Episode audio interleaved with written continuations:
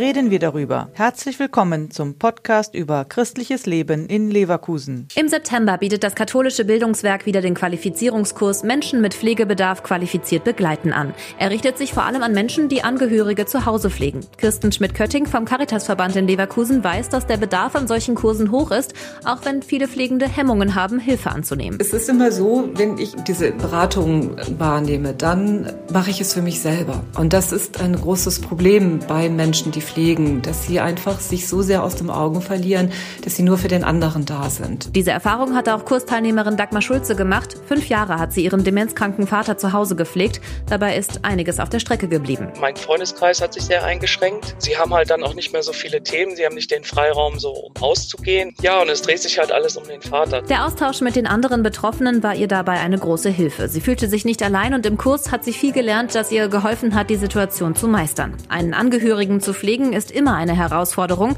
denn plötzlich ist der eigene Vater nicht mehr der Mann, den man mal kannte. Also ich habe halt gemerkt, er kann sich keine Brote mehr schmieren.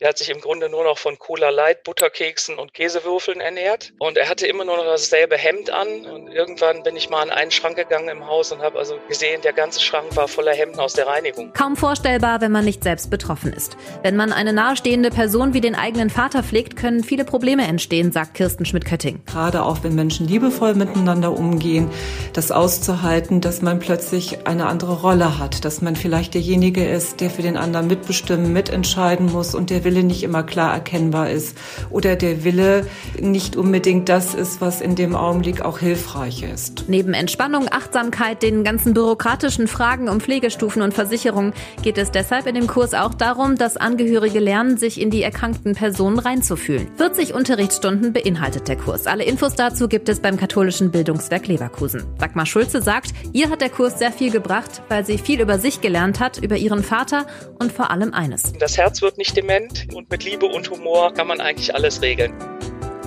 Der Podcast ist eine Produktion der Medienwerkstatt Leverkusen, der Ort für Qualifizierungen rund um Radio, Ton und Videoaufnahmen. Weitere Informationen unter www.bildungsforum-leverkusen.de slash Medienwerkstatt.